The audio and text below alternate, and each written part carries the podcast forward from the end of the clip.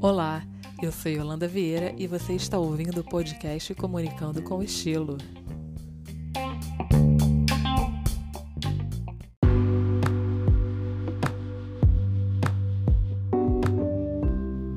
No episódio de hoje, vamos falar sobre como lidar com o fluxo de caixa em meio à pandemia.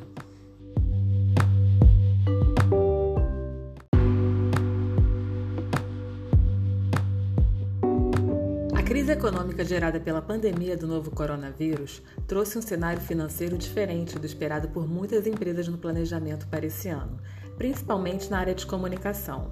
Se a projeção para 2020 era de crescimento e novas oportunidades, a realidade, na verdade, trouxe ao setor um impacto de 50% de redução da receita estimada da maioria das agências, empresas de comunicação e inovação criativa do mercado.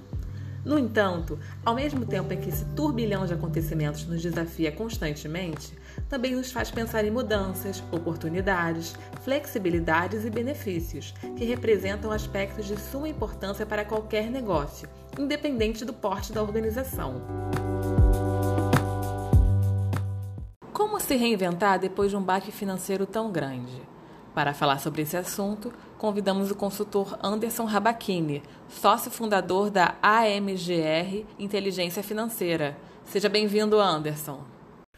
Olá, Yolanda, e a todos os ouvintes do podcast Comunicando com Estilo. Muito obrigado pela oportunidade e pelo convite. Anderson, como as agências de comunicação são um negócio do tipo B2B, Muitas empresas têm cortado, enfim, sua equipe depois de perder uma boa parte da receita, né? Muitos clientes estão com o contrato suspenso, estão saindo, enfim. Então eu queria saber de você como que as agências podem se adequar à crise sem necessariamente cortar parte da sua equipe de talentos. Fazendo o máximo de ações adaptativas o quanto antes. Sendo a primeira, reduzir as despesas e a estrutura conforme a nova realidade da receita. Buscar somente o essencial para a operação, focar no essencialismo, revisar tudo. Por exemplo, conheço uma agência que, para passar por esse momento super difícil, entregou seu imóvel, desmontou sua estrutura, todos estão em home office e, para sua volta, parte continuará em home office e a outra parte vai para um coworker. Segundo, redução do investimento, lucro e retirada dos sócios de forma temporária. Terceiro, fazer um fluxo de caixa anualizado, ou seja, de 12 meses, para o equilíbrio das contas na linha do tempo e manter o controle até a melhora do caixa e do negócio. Quarto e último, tomar decisões com foco em projeções futuras e não no momento. Certo, Anderson. E quais tipos de negociação podem ser feitas pelas agências? Penso que sempre devemos buscar oportunidades nesses momentos difíceis e começar as negociações. Por exemplo, tentar alterar custo fixo por custo variável é um começo, é um bom começo. Negociar com clientes que dão prejuízo ou, ou que não dão lucro é, um, é também uma boa opção Sugiro conversar com o cliente sobre as atividades, sobre as entregas, sobre as, as atividades que aumentaram durante o caminho, ou até mesmo pensar no novo valor. Sugiro refazer sua precificação nesses casos para um melhor entendimento, uma melhor negociação. Outro exemplo do que está sendo feito no mercado é a negociação é, da remuneração versus a, as, as atividades, tanto da equipe quanto do colaborador. E outra opção, é, outra, outra situação que está acontecendo no mercado são as, as, as negociações de comissões, é, de percentuais de comissões. Percentuais muito elevados, é, que dava para ser pago quando a empresa estava indo tudo bem. Agora, quando numa crise, não dá para pagar. Então, tem que fazer algo escalável, algo é, proporcional aos cenários, tanto ruins quanto bons. Por último, ser flexível com bons clientes, mas não deixando de negociar possivelmente uma melhora no futuro, é, voltar ao patamar que hoje, dá, hoje já estava, que dava lucro, porque a crise vai passar e esse cliente precisa voltar a dar lucro para o negócio.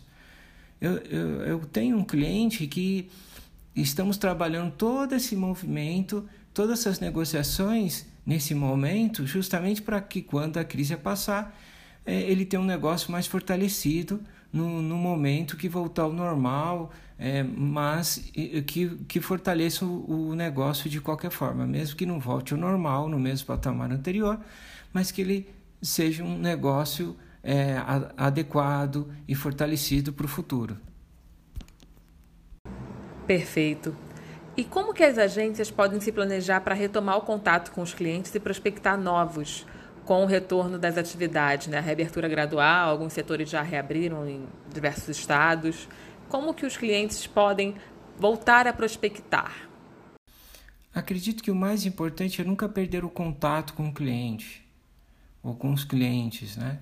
É tentar sempre se lembrar de alguma forma, entregando conteúdo, ou falando com ele sobre outros assuntos que não é só sobre vender, sobre proposta, mas sim demonstrar que você é um parceiro é, que ele pode contar e que a qualquer momento ali que ele pode te acionar e você tem boas ideias, que você tem é, bons conteúdos. Sobre as prospecções para um novo cliente ou um cliente antigo, sugiro levar uma, uma proposta direta e objetiva para resolver um problema do cliente é, que de repente alguns estão passando e você leva aquele bem certeiro objetivo para o cliente. Ou com foco em acelerar o negócio dele de outra forma, nas vendas, com foco é, direcionado ali em outros negócios. Além disso, demonstrar de forma clara os resultados positivos do seu projeto, da sua proposta.